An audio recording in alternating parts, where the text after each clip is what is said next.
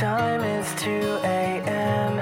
and I'm staring at this ceiling fan, wondering where you Hello，各位亲爱的小伙伴们，大家早上好，我是姚老师，欢迎来到这一期的英语口语每日养成每日一句 Express to Impress。今天的话呢，依旧还是学习来自《Desperate Housewives》Season One Episode Four 当中的一句话。It was a close call, but I managed to cover. It was a close call, but I managed to cover. It was a close call, but I managed to cover.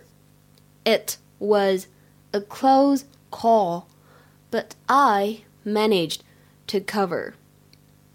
It was a close call, but I managed to cover. 差一点儿就被发现了，但是呢，我糊弄过去了。这句话呢，在朗读过程当中注意一下，call call 当中呢有一个长元音的 o，各位同学不要读成 cow， 这样就哎很尴尬，又不是奶牛，对吧？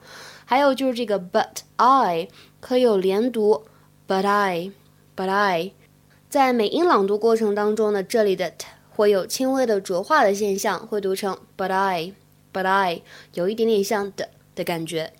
另外呢，就是末尾的这个 managed 和 to 可以有完全失去爆破的现象，managed 这个的会读得非常的轻。But I managed to cover. Celeste, what are you doing here? Carlos found this under the bed. Oh, crap. It's okay. It was a close call, but I managed to cover. I've got you these. So from now on, we can't let Carlos see you around the house wearing anything resembling a gym sock. 什么叫做 close call？在口语当中呢，表示九死一生、非常侥幸的情况。A narrow escape，就是差一点呢就逃不掉了，就跑不脱了。来看一下下面这个句子 ：We didn't actually hit the other car, but it was a close call。我们呢没有真正撞上那辆车，但是呢只差一点点就撞上了。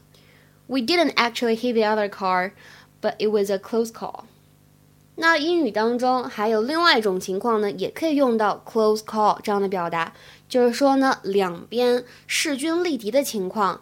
比如说看这句话 ，I'm sorry, it really was a close call, but we've decided to go with another candidate for this position. 不好意思，有关这个职位的竞争呢，真的非常的激烈，你们呢都非常优秀，但是呢，我们最终决定让另外一位候选者来担任这个职位。I'm sorry, it really was a close call, but we've decided to go with another candidate for this position. 今天的话呢，请同学们尝试翻译一下下面这个句子，并留言在文章的留言区。 Getting to the airport on time was a close call. Getting to the airport on time was a close call. 这句话呢，大家在翻译成汉语的时候，把主语体现出来。Getting to the airport on time was a close call. OK，那么今天的节目呢，就先讲到这里了。See you around，下次再会。